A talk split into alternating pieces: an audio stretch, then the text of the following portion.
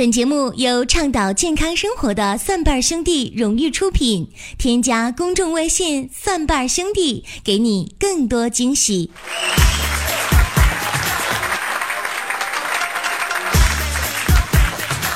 欢迎各位来收听我们的节目。大家好，我是陈林。养生从笑开始，这是我们节目的一个口号，欢迎大家持续来收听和关注啊。人类在发展，社会在进步，可是有些时候一些事物的发展呢，远远跟不上这个时代的先进性。你就比如说林哥在小时候，在八十年代的时候啊，好，好像说这话暴露年龄了啊。在八十年代的时候，那个时候牛奶啊非常的纯，呃，很多人拿到牛奶之后，可能在想，哎呦，我少喝点或者说呢不舍得喝。那个时候牛奶还有一层非常厚的奶皮儿，非常好看，而且多兑点水呢，这个奶照样可以喝啊。时间来到九十年代啊，同样情况，可能很多朋友在想，哎呦，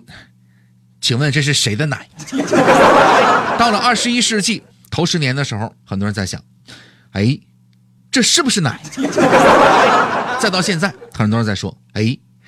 这是奶吗？所以说，还真是应了那句话，不是我不明白，世界变化快啊。那么放在健康养生领域当中啊，健康养生本来是对我们身体有好处的，可是总有那么一些人，把有一些概念、有一些做法给歪曲了，反而变成了一些祸害我们健康的做法和理论。所以啊，今天的节目当中，咱们就来说一说一些错误的做法和错误的理论啊。说到这个健康保健，包括美容，女性市场是非常庞大的，而且呢，很多女性啊不惜花重金买各种的保健品，到美容院做各种的这个保养，来推迟自己的更年期，并且呢对抗衰老。那么更年期在医学当中呢，称之为叫围绝经期。女性在这个阶段常见的一些现象，比如说啊潮热、出汗、情绪改变、睡眠的障碍啊啊血压的波动、疲乏、皮肤感觉异常、心悸。还有呢，月经的紊乱、头疼、眩晕、骨关节的疼痛等等这样的一些现象啊。而骨质疏松、骨折、冠心病这样的一些老年病呢，如果在绝经的早期能够积极的预防的话，作用是非常大的。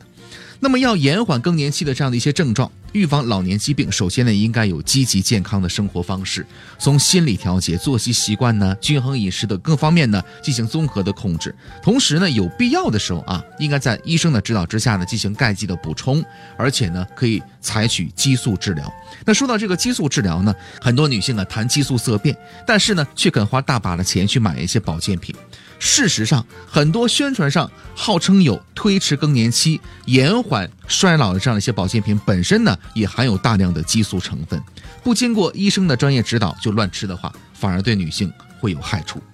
另外呢，在大街小巷啊，也流行一些这个所谓的保养，叫什么呢？叫卵巢保养啊。那么这个项目呢，就是在女性的小腹上。啊，撒几滴所谓的精油类的产品，然后呢开始按摩，号称呢精油可以刺激女性体内的这个雌孕激素的分泌啊，及护肤啊、美体呀、安神和调节内分泌于一身啊，而且还能够祛斑养颜、推迟更年期等等等等这样的一些呃功效。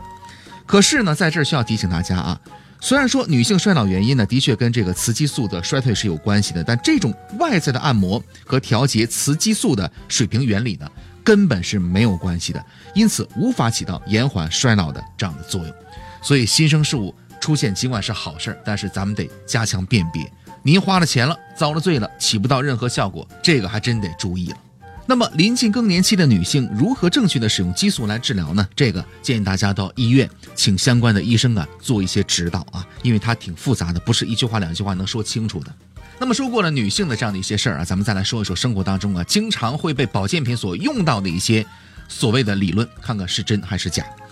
咱们来说说隔夜菜，隔夜菜啊，很多人会说呀，隔夜菜会产生亚硝酸盐，而亚硝酸盐呢是一种致癌物质。我们都知道，隔夜菜呢，因为蔬菜的种类不同，如果保存不当的话，存放时间过长的话，可能会产生亚硝酸盐，这个是很多人都知道的啊。不过呢，亚硝酸盐本身它不是致癌物质，但是呢，它跟人体当中其他的一些食品呢、药品呢、农药残留当中的这个刺激胺形成反应，形成了亚硝胺。那么亚硝胺呢，它是致癌物质。实验表明，隔夜菜当中虽然说亚硝酸盐呢含量明显有上升，但含量有限，对人体健康呢并不构成实质的影响。换句话说什么呢？隔夜菜的确不好，但是不好到什么程度，还没达到致癌那么的严重。而且呢，致癌它也不是直接致癌的，它是间接起作用啊。好，那接下来咱们再来说一个啊，生活当中非常常见的方便面。对于方便面的说法呢，是层出不穷啊啊，说什么防腐剂、抗氧化剂，吃多呢会变成木乃伊等等，还包括致癌这样的一些说法。那么事实是，方便面当中的防腐剂和抗氧化剂呢是常规食品的添加剂，安全性呢经过科学评估的，合法使用的，不会影响人体的健康。那么方便面纸杯呢是聚乙烯涂层的纸杯啊，能够经受得住泡面的这个温度，还有很好的隔水的效果，而。传言当中所说的涂蜡杯早就已经淘汰了，已经不存在了。所以说啊，吃方便面我们要考虑的是它是否有营养，而不是它能不能致癌的问题。好，第三个，我们来说一说豆浆啊。关于豆浆的传言太多太多了，说呢豆浆豆制品呢含有大量的植物的雌激素，可能会引发女性的乳腺癌这样的一些问题啊。事实呢是豆制品的植物的雌激素呢并不等于人体的雌激素。主要是大豆异黄酮有双向调节的作用啊，体内的雌激素低了，它会补充不足，可以防治更年期综合症和骨质的疏松问题；雌激素高了，它会抑制雌激素，甚至呢可以预防乳腺癌。那么在中国居民的膳食指南当中呢，也推荐了说每天食用三十到五十克的大豆，相当于喝八百到一千二百毫升的豆浆是没问题的。好，最后我们再来说一个更为常见的。是什么呢？可乐啊，可乐呢，很多人非常喜欢喝。有传言说呢，可乐当中含有的这个焦糖色素啊，含有四杠甲基醚唑，可能会致癌，有这样的一个说法。但我们知道，焦糖色素呢是一种人工的合成素啊，科学界对它的安全性研究呢是相当充分的。美国跟欧盟等一些国家呢，把它作为安全的食品色素。那么至于它的副产物四杠甲基醚唑，美国的食品药品监督管理局呢？不认为能给人体健康带来威胁，除非这个人每天喝一千罐以上的可乐的时候，才能引发致癌的风险。虽然说不能轻易的致癌啊，但是呢，可乐的糖含量是非常高的，需要大家引起重视和关注。以上咱们说了一些啊，特别容易在日常生活当中被误导的一些这个理论和知识，也希望大家呢在日常生活当中提高自己的这个健康鉴别的这么一个意识啊。健康养生不能别人说什么就是什么。好了，欢迎各位来收听我们的节目。如果你喜欢的话呢，欢迎点赞、转发和留言，也欢迎大家关注我们的公众微信账号，搜索“蒜瓣兄弟”。我们有健康养生的常识、互动的游戏，还有病例的语音回复解析。咱们下档节目继续来说，再会。